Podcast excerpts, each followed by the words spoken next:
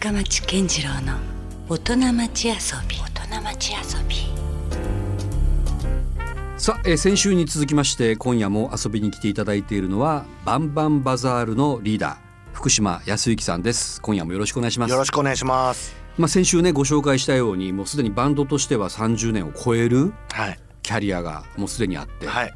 でも当然考えてみたらそれはあくまでもまあプロとしてのキャリアが30年前からスタートしたといや、そういう感じでもないですね。もうまあアマチュアも含めて、そうですね。アマチュア時代と、なんかもう、半プロっていうか、うんうん。バイトしながらっていう時代も。まあその辺グレーっていうか分かんないですよね,、そうですね。明確にいつからっては言えないですけどね、まあ実際でもこう仕事にしようって思い出したのは、うんうん。やっぱ20代後半29とか30ぐらいまでからですよね、まあどっかでやっぱ決意した瞬間はあるわけですよね。バイトを辞めるっていうねその日が。ああそっか、はいそれがおおよそ30年前ぐらいっていうこと。あそれはえっともっと20何年か。25年前ぐらいじゃないですか。なるほどね。多分5年ぐらいは多分あの、うん。CD はだからで出てたりとかうん。してましたけど、ううん。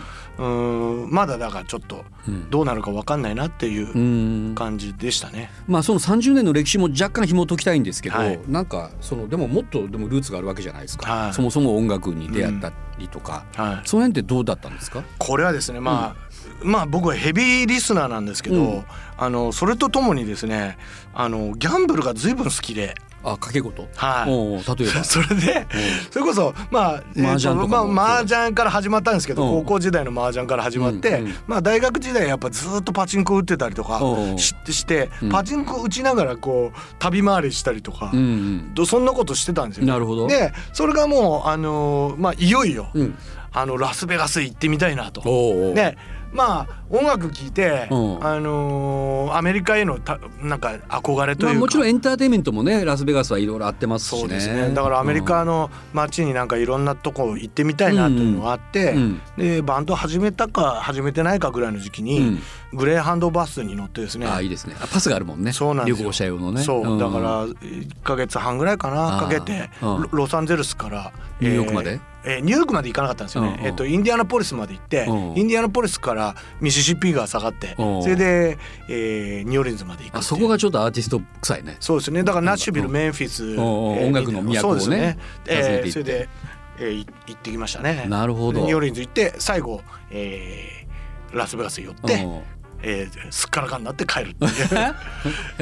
まあでもそれも含めてうん。なんかたあなんか旅するのっていいなって。あ今日のテーマになってきましたよ。そうですね。こ遊びだから。そうですね。うんうんうん。それがまあまずあったんですよね、うんうん。旅するのがいいなと思って、うんうん。で音楽もちょうどやり始めてた頃だったんで、うん。あなんか旅しながらやれる職業っていうとあミュージシャンしかないんじゃないかってもうビチッときたんですよ。ああそうか。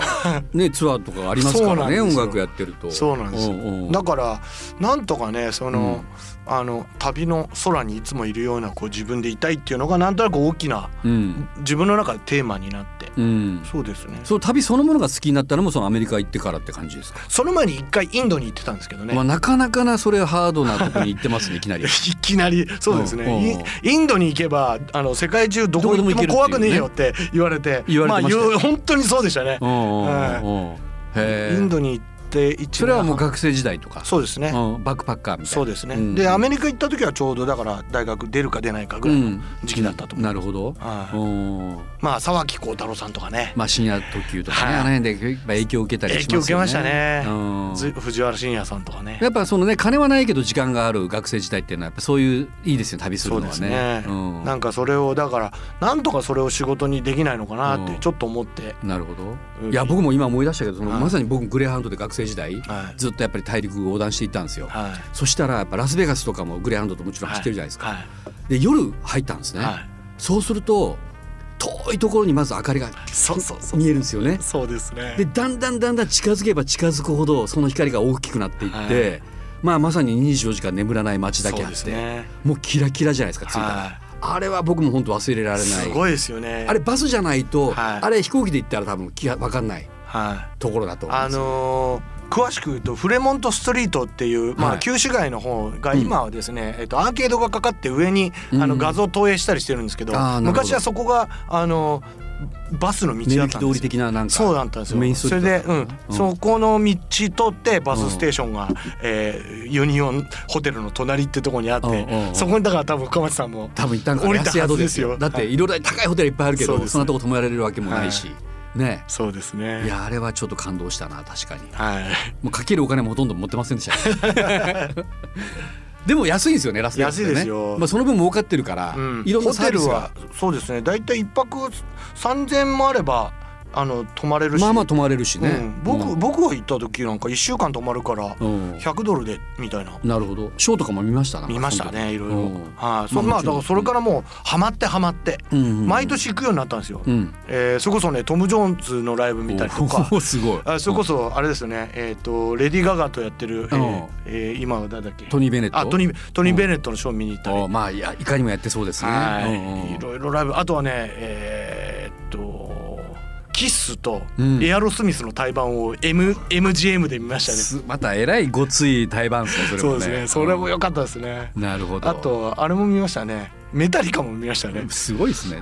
結構何でもやってますね。結構よ本当いろんなライブ見ましたラスベガス、しかもまあまあ他のエリアで見るより安く見れるそうですね。はい。ラスベガス特典もあったりとかしてね、い、いですよね、はそっかだから旅好きだし、まあ、先週もちらっと出た飛行機好きっていうのもあるしい、ね。そうですね。なんで飛行機がそんな好きなんだろう 鉄道マニアとかいるじゃないですか、はい。行ってみたらそれは飛行機版でしょ？そうですね。の、もう飛行機もう僕はねだからもう飛行機乗ってなくても、うん。空港にいるだけでももうなんかワクワクするんですよね。いやそれは最初冗談かと思って要はあのほら一昨年ぐらいだったっけな？僕はほら空港ではい。玄関口だし、い、ろんなライブをね、はい。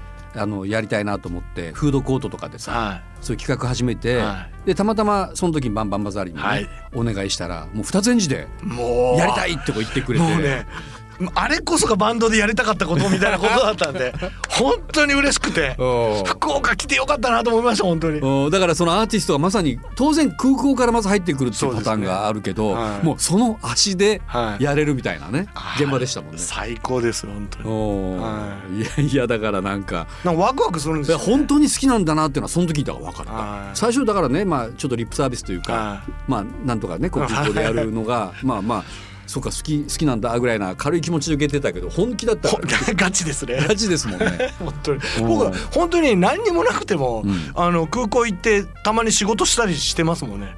えそうなんだあのラウンラウンジでもう飛行機見ながらこう。なんかそれ飛行機を横からそう見てるのが好き？そなんなんかね乗るというよりも。なんなんかなんですけど、うん。あの鉄道もいろいろあるじゃないですか。乗り鉄もあればそうですね。撮り鉄もあるしみたいな、はどっちなんですか？僕はだからやっぱくあの、まあ、空港 空港マニアみたいなとこあるかもしれないですね。もう飛行機というよりもはい。もはやエアポート。あのね旅する人のうん。なんかこのなんていうかな気持ちのワクワク感というか、うん。まあ仕事で行くかもしれないし、うん。遊びで行くかもしれないんですけど、まあいろんな人がいろんな人がこういるんですけど、はい。それがこうなんなんかこう。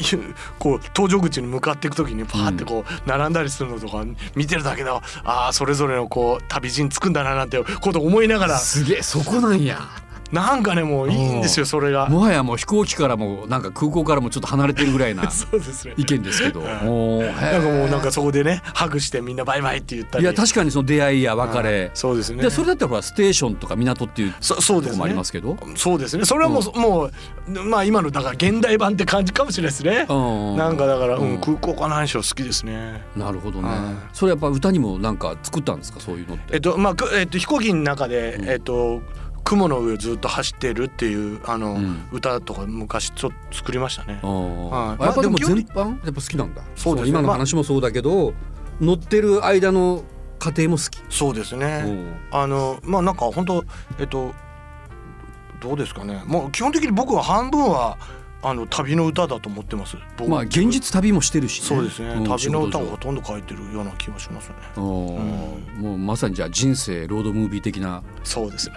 あいいいいいい例えですね。いやいやそんぐらいのはなんか感じが今伝わってきましたそれをねうまくあの人に伝えられないんですけどねうん。本当僕の心の中に本当にいっぱいいろんな場面がこうねだってドラマがそこにあるじゃん。ただ A から B に移動するというね、はい。そう物理的な移動じゃないはなんかそこのまたまつわるそうですストーリねーそうですみたいなねとこですもんね。いろいろな思い出ありますね。まあなんかでもそこをずっと感じてたいから音楽やってたいみたいな。うん感じですね、まあいろいろあるとは思うけど今改めてね、はい。やっぱあの時のあれは忘れられんなってなんかラスベガス以外でもありますか？あこの旅、まあ、まあもちろんあのバンド人生の中でもいいですよ。あツアーしてる中でのああのですね、うん。であのニューオーリンズにえっとやっぱそのあのグレハウンドはいはい。の旅の時に行った時に、はい。えープリザベーションホールっていう割とその、えーディキシーランドの、うん。えっと音楽を、えー保存しようみたいなあーまあもともとジャズ発祥のエリアっていうかね、場所でもありますし、はい、それそこでのライブがあってね、うんうんえーなんかただならぬね、うん。感じのおじさんがいて。あの金持ってそうな感じなんですよね。でいかにもボスっていう感じがあってちょっとギャングまがいな。ちょっとねかっこいいんですよ。かっこいいおじさんいてそれでもうその人誰だかわかんないんだけど、あのーみんなこうちょっとあの気使ってるんですよ。周りのバンドの人。あ絶対この人は大物なんだなと思いながら。系ですよね。はい、うん。それで、まあ、トランペット僕の真ん前でこうんう吹いてくれたんですけど、うん。なんかね音がね体突き抜けるような気がしてね、この人かっこいいわって。でもでもうん。誰かも分かんないです。よ、うんうん。誰かも分かんなかったんですけど、うん。1か月後ぐらいにうん。音楽好きの友達の家に行ったら、うん。ファッツドミノの、うん。えーなライブビデオ、まあピアニストですね。ピアニスト。ファッツドミノといえば。はい。ファッツドミノのね、うん。えーライブやってて、うん。えー実はこの人がいなかったら僕はデビューできてなかったって言って、うんうん。紹介したのがデーブ・バンソロミオですっていう。いう紹介をしたら、はい。そのプリザベーションホールに出てたおっさんなんですよ。ね、そのプリザベーションホールっていうのは、うん。うんあの多分ね5ドルぐらいで入れる、うん。なんか要するに観光ああ、なるほど気軽に。見る見てもらうためおのうなんかこうライブハウスって感じはあるんですけど、うんうんえーそこにだからやっぱり腕利きのミュージシャンもね出入りしてるんですよね。たまたまだからそのうん一番の大物が出てた日に僕はだから偶然偶然だったんですけど。そうなんですよ。だからそう思い返せばなんですけど、そのファッツドミノの「ブルーベリーヒル」っていう曲が大ヒットしたんですけど、まあそれのプロデュースをデイデイブ・バンソルミオがあプロデューサーでもあるやっていてそれで、えー周りからう。んあのデイブ・バンソルミオにうん「あのブルーベリーヒル歌えよ」って言われて「うん。え？っ?」とかって「俺歌ねえよ」っつって、うんあの代わりにバンジョー弾いてた男が歌ってたんですけど、うんそのやり取りはだからそういうことだったんだなって後になって思い出して。これは貴重な経験できたなと思って。なんか狙っていくんじゃなくてたまたま見れたライブがそれって後々ねやっぱ思い出びっに残るくりしました。だから本当にあのビデオの中に出てきたおじさんが「あああのおじさんだ」みたいな超大物だったですね。なるほどね、はい。でもそういうやっぱなんか出会いがあるのがいいですねミュージックシティっていうか。そうですね。ねニューオーリンズだから、うん。うん。結構だからそういう意味ではこうライブとかが旅とセットになってるそうですね。感じまああるってことですよね。そういうそういうことですね。まあなんかそういう出会いとかびっくりするようなこととか求めて、うん。なんかわざわざこうなんか 危ない目に遭うみたいな感じとかあるじゃないですか。まあね大体ちょっとやばいとこにそういう現場があったりするんですよね。そうそういうとこもね含めてなんかうん。旅の醍醐味かなみたいな、うんうん。ちょっとなんて言うんですかね。こうじ自分のこの居場所だけにいると、あのヒヤヒヤすることってないじゃないですか。なんか安穏としてしまうというか、ね、そうなんですよ。だから旅に出ると、うん。やっぱりマナーも違うし言葉もわからないし、うん。そういうところがあるから、うん。どなんていうんですか豪にいれば豪に従いじゃないですけど、まあ程よい緊張感もありながらそうだからどうどうしていいのかとかをなんかこう教えてもらいながらこう、うん。なんか日々過ごす感じあるじゃないですか、うん。なんかそういうのもねうん。あの旅行行くとねひもうゼロゼロに戻るっていうかヒヤヒヤするのも含めてなんですけど、そういうのをなんかやりたいんですよね。うん。だからなんか今はもうインターネットでね、うん。あのそれこそ旅行サイトとかで宿とかも取れますけど、まあ行った気になるというかね、はい。そのぐらいのはい、それでもだから変えちゃうんですけど、うんうん。でも当時はね、うんまだ電話かけて、うんあの取らないとダメみたいな感じで、まあ電話かけてもうん英語が全然ちゃんと喋れないじゃピン。とこないと繋がらなかったりとかね。そういうのがねだからとりあえず現場行かないと宿取れないかもしれないとか、そういうことがまあよくありましたねなんか。そういう行き当たりばったりの旅も悪くないですよね。悪くないどころかもう強烈なインパクトをねむしろやっぱなんか刻まれてるのはそういう旅ばっかりですね。なんかあのねコンフォータブルっていうかあんまり楽して行った旅なんて実は意外と覚えてなくてそうなんですよ。なんかあの時大変だったなっていう方が、はい。後々なんかね語り草に。そう。まあニューオーリンズのさっきの話の続きなんですけど、うん。あのニューオーリンズで要するに金欠になっちゃったんですよ。ああお金でえっと、外貨預金みたいなやつから引き出せるっていうカードを持って、うん。あの行ったんですけど、うんうん。ニューオーリンズの街でどこでも引き落としができなくて。それでえついにその泊まってた YMCA ってホテルだったんですけど、はいはい。あのもう払えないっつって、うん。でえっ、ととあるところに ATM があるからそこまで今から行こうと思うんだって言ったら、うん。そこの受付の兄ちゃんに、うん。そこは行かない方がいいとか言っておうおう。絶対やばいから今から行くなんて絶対やばいから行くなっておうおう。いやデンジャラスゾーン。やそう。だからあの あの金は払わなくてもいいから今日は、あの泊まっとけって明日行けみたいなこと言われてそんなやべえんだと思いながら。それでまあ翌日行ってあの ATM で刺したら唯一そこだけあのお金が下ろせたんです。そのよやばいとこやばいところで。病院のね中にある ATM だったんですけど後ろパッて振り向いたりしましたちゃんと。それもやばいなと思って結構その後のあの旅のねうん。資金だったのでうん。それでもう全部下ろさないとダメだったからうん。それで下ろしてもうポケット突っ込んで すぐ帰るみたいな。なるほどね、そっかやっぱいろいろドラマがね、はい。ありますよね、はい。まあじゃあやっぱりこう旅が一つの大きな遊びそうですね。もうだから本当にねそうですね。僕の中のだからテーマですね。なるほど、はどうでしょう？改めて福島さんにとっての遊び心。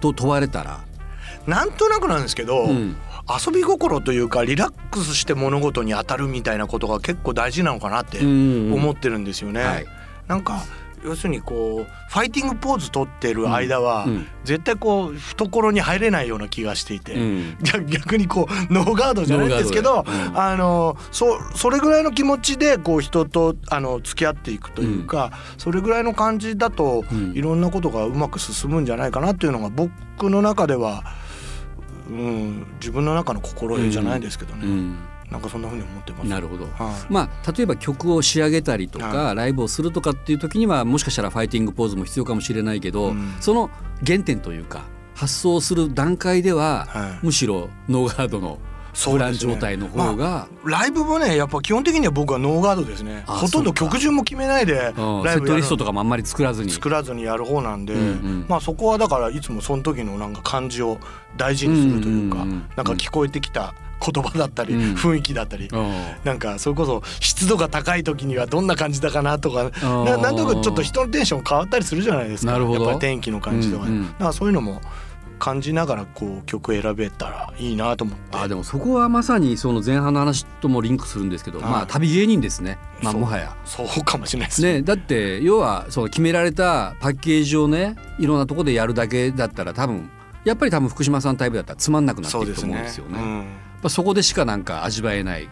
ね、空気とか人とか、そういうのがあってこその何かパフォーマンス。そうですね。うん。そうですね。なんかそんなことをやりながらだからこう仕事仕事にしていくっていうのはこう相反するようなところもあったのでうん。結構まあの若い時にはうん。もうちょっとだからこう目的を定めて、うん。あのやった方がいい、うん。だから例えば言い方変ですけど、はい。う売れた方がいいっていう言い方を簡単にうん。あの言われたりするんですけど、うん。うん僕の中ではなんかその売れることが目的じゃなくて、うん。あのやっぱりこう旅をしながらこう続けていくうん。っていうことなので、うん。一一日一日こう悪戦苦闘してるのも楽しいんですよね。うん。だからそんなにこう仕事と遊びのこう境目がないんですよ、うん。だから周りからするとそれを仕事だって捉えるのが難しいようなうん。感じだと思うんですよね、音楽のことって。だからなんか仕事としてはそのリラックスしてあの歌ってもいいよっていうことをやるためのバックアップを自分なりにしてる感じうんですね、うん。だからなんか例えばエクセル打ったりとか、うん。出演交渉したりとか。意外とそういうことはちゃんとそういうことはだからそれを仕事としてやるけど、うんうんうん。音楽自体は、うん。あのふストレスかけずにうん。やりたいなってことをなんか思いながら今はやってますねずっと。じゃあ今時代の追い風も来てるんじゃないですか。だってほら SDGs とかその持続可能とかっていうのはうん。まさに今の話ですよね。なるほど。ね、売れることがもちろん目的というよりも、はいい、かに楽しくうん豊かに続けれるかああみたいなところがもうドンピシャじゃないですか。それが SDGs なんですね。SDGs 僕はあんまりわかんないで、うんまあじ自分なりにはそういういやバンバンバンザールもろ SDGs なバンドですそうよなんですね。そんな気が今はっきり分かってきた感じも改めてしますけどね。さあでもどうでしょうこれからとか考えた時にはどんな方向に向かっまあ今の話なんだろうけどね、はい要は。何かね、うん。でもやっぱこうそうなんかやっぱ型にはまりすぎるような社会はちょっと良くないなっていう、うんだからその、社会気持ち的な部分も含めてなんですけど、遊びっていうのは本当にあの余裕というか、うん。あのそこのところであのいかにこう人とつながれるかみたいなところが結構うん。大事なのかなと思ってて、うん。なんか例えばことあの子供と、えーやる時、うん。あなんか教育するにあたっても、うん。あの子供にだからこうこうしちゃいけないこうしなさいって言っても、うん。子供は絶対逆方向行くじゃないですか。うん。うん。だから、そうむしろそうしいうふうに、うん。あのしないために、うんあの自分がこうなんか退屈してあの何かやんなきゃいけないなって思うまでこう、うん。ま、待ってあげられるとかね、うんうんなんかそういうこともあ自分もそうだったなと思ってなんか親から随分なんかこれやれあれああやれって言われすぎて、うん。ミュージシャンになってしまった感じもするんですよね。うんうんうん。こうむしろだから親が思ってたのと真逆の人生観の方に行ってしまったような。まあある種のこう反発反動でね。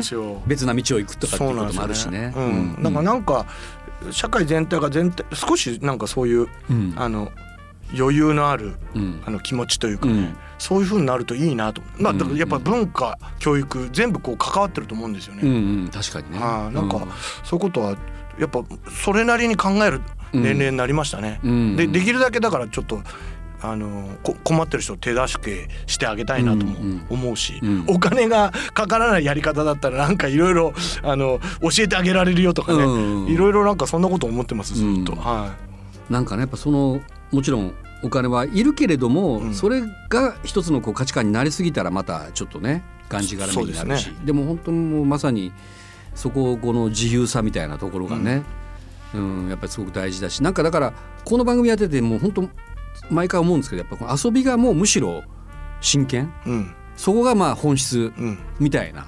それがないことには仕事のなんか豊かさなんて得られないでしょうみたいなね。全くその通りです、ね。話が多い。確かはい、に。うんそう思います。あの、うん本当にだから遊びのためにあの仕事を頑張るみたいなこう気持ちでずっといますね。うん。その心の意味でもそうだし、うん。あのまあ本当に単単に旅行に行きたいとか、まあまあね。あのどっかあの自由になりたいみたいな気持ちも含めて、いや子供の時ってか考えてみたら純粋には一生遊びたいなと思ってたもんね。い、本当に思ってま一す。生遊んで暮らせたら本当最高やろうなって 思いましたもんね、そうはならないからね。まあならね。ならないからこう、あの悪戦苦闘するんですけど、うんうん。でもなんか目標はそうですよね。なんか、うんあの気持ちだけでもそういう風にやりたいなって思ってますね。うん。だからそのまたしかも生き様がなんかどっかでねまたこうそのなんだろう後輩だったりとか、うん。子供たちにねうん。うまくこうその伝染していくような、うん。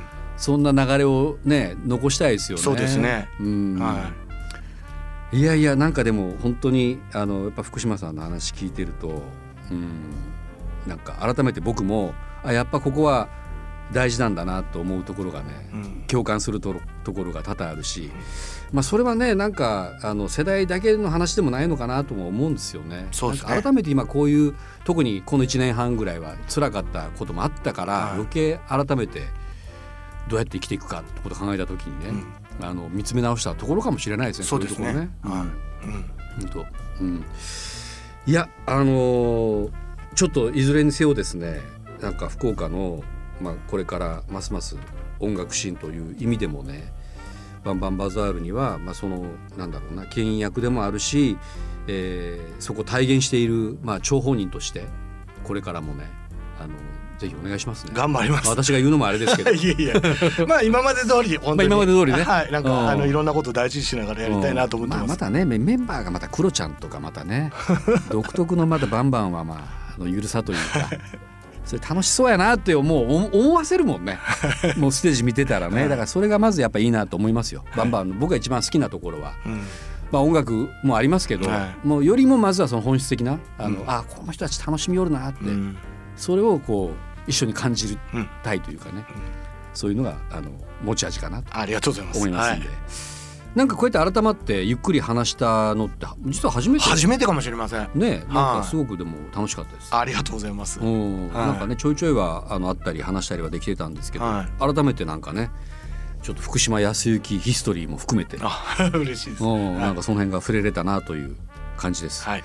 えーどうでしょう？もうねあの実は今日もイベントなんですけども、はいもう来年の予定とかは決まってるんですか？ポツポツですね、うんうん。なんかゴールデンウィークあたりにまたライブができればいいかなみたいな話は、あの各所でやってるんですけど、うんうん。やっぱりなんかパッと発表できないような。これがまたね来年本当ねね。ずっとこの状況がずっと続いてくれたら多分難なくやれるんでしょうけどね。やっぱり行ったりうん来たりしながらなのかなとか、いつママスクをね、うんうん。外して楽しめる感じになるのかなとか思いながら、うんあの話してる途中ですね今は、うん。はい。まあね明けない夜はないですから、はい。きっとそのこうしてるうちにまた楽しいライブもねいろいろ出会えるんじゃないかなと思います。まあいろいろもろもろ詳しい情報はですね、まあバンバンバザールで、えー検索していただいたらホームページとか、はい。SNS とかでね、はい。あのいろんな情報に行き当たると思いますんで。はい。えーあとなんか言い忘れたことないですか、まあ、こうせっかくねあのこんだけがっつりラジオで喋る機会もそうそうないでしょうから、あのうん、仕事と遊びの話で言うと、うん。あのふ深松さんにちょっとお聞きしたいなってことを思ってることだって。この後に及んであのそう仕事うん。仕事いろんな仕事やられるじゃないですか。うんうん。なんかじ自分なりのこのかチャンネルの切り替えってどうやってやってるのかなって。あそれはちょっとねうんうん。すすすごい思思います。あなんもないです。なんもないですか？いやもうだってはもうあの手この手で生き延びてきたっていうのが現実ですよ。い。だからあんまり自分がもうこうこれをやろうとかこうじゃなきゃいかんとかって決めてしまったら、うん。多分取りこぼしてるものがいっぱいあったはずだから。なるほど。うん、あ。だからなんかあこれ絶対俺じゃないなっていう話もたまに来るじゃないですか、はでもそれもねやりましょうってまずなんか一回受け止めてみるんですよ。はでまあ中ではうん。やっぱ本当やらん方が良かったなっていうことも あるけどもでもそれもやっぱやってみなきゃ分かんないことって実際あるでしょ。あ、うん、思います。だからはなんかね、まあ、僕はもうやっぱ結局好奇好奇心の塊かなってやっぱ思います。いなるほど。好きやすの飽きやすなんで、うん。ついついなんかねあの同じことをやっぱりずっと続ける根性はないので なんかやっぱ新しいことに対しての触手が動くというか、うん。だから結局なんかね全然スイッチないですよそこは。あそうなんですね。うん。僕は割とそこでいつも苦慮してて、うんうん。なんかそのことをちょっと聞きたかったですよね。あそうなんですねでもはい。結局なんかそこってもうあれですよ。もうあの自分騙しじゃないけど、うんなんかあの多分そこには新しいまた何かがあるはずだぐらいななるほど。感じで言ったら多分まあ多分同じだと思いますよ。結局やってること 旅したってそうじゃないですか。出会いの連続じゃないまですか、あそうですね。でそれが多分好きなという意味では多分共通しているはずなんで、はい。ね、ありがとうございます。一回ちょっと一緒に旅したいですよそうですなんかねちょっとねね。アメリカ西海岸とかちょっと上から下まで行きいやなんかそんな思い切った旅ねでした、ポートランドぐらいからね。あのシアトル行ってなんか最後こうに最後サンディエゴまで行く。メキシコの国境近くまで行くみたいなね、あいいねその旅もう今ピンときた今、はい。い、つかじゃあそれが実現するようにお互いちょっとそれまで元気ではい。頑張りましょうね。はい。はい、ということで、えーあそうそう。あだからリブラボもね、はいまあ随時随時。イベントライブもやっていますから。ろんなね面白いアーティストさん来てくれてるんで、うん。あのもうなんか演芸から、はい。えー映画からいもうライブから。もうトークなんかトークイベントとかもたまにやってますもんね。はい。まあ、そういうのも面白いなんかカルチャー系のイベントもねはい。いろいろありますからぜひリブラボもチェックしてください。ははいい、ということで、えー楽しかった、えーゲストバンバンバザールリーダーの福島康之さんでした。どうもありがとうございありました。がとうございました。Love FM Podcast. ラブ f m のホームページではポッドキャストを配信中。スマートフォンやオーディオプレイヤーを使えばいつでもどこでもラブ f m が楽しめます。ラブ FM.co.jp にアクセスしてくださいね。Love FM Podcast.